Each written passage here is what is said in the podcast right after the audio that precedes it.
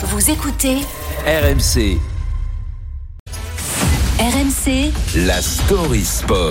L'histoire sport du jour avec vous, Antoine Salva. Bonjour Antoine. Bonjour à toutes et à tous. On approche de la fin d'année, ça c'est sûr, et pour un sportif en particulier, 2023 n'a pas été de tout repos. À 19 ans, Victor Wembanyama, notre basketteur, a quitté la France pour la NBA cet été, la consécration, mais aussi la découverte pas si évidente d'un nouvel environnement. Antoine, vous nous racontez l'année folle du prodige français. Oui, et fort logiquement, je vais commencer par cette histoire par le milieu, le point de bascule. Nous sommes en juin 2023. La draft, la grande loterie annuelle de la NBA, rend son verdict. With the first pick in the 2023 NBA Draft, the San Antonio Spurs select Victor Wembanyama from Nantar, France.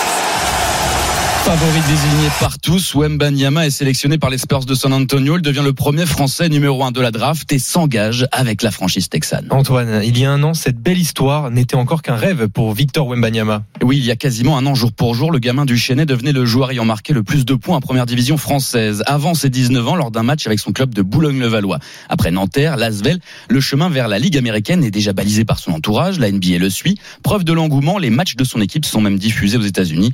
En avril, il annonce se présenter à la draft.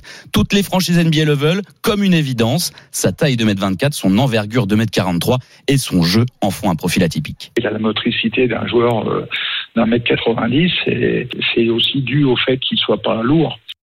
Sous les ordres du sélectionneur Vincent Collet, que vous venez d'entendre, qui est aussi son entraîneur au Metz 92, Wemby mène son équipe en finale face à Monaco et glane toutes les distinctions individuelles du championnat pour terminer son aventure en France. Après avoir fait l'impasse sur la Coupe du Monde avec les Bleus à la rentrée, direction donc le Texas et San Antonio.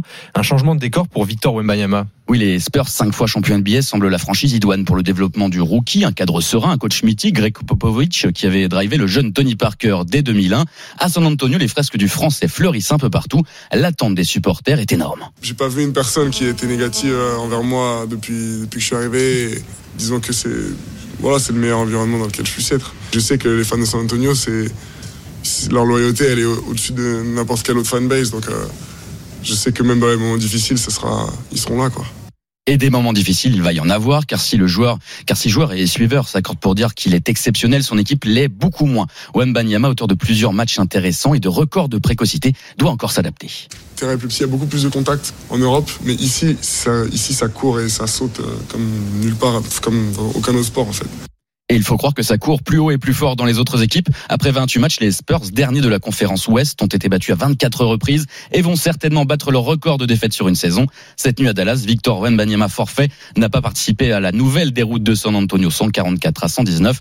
On espère que le meilleur reste à venir cependant. Eh ben peut-être pour le 4 janvier prochain. Oui, c'est son anniversaire justement, 20 ans. Et il aura 20 ans. Merci beaucoup Antoine Salva, la Story Sport.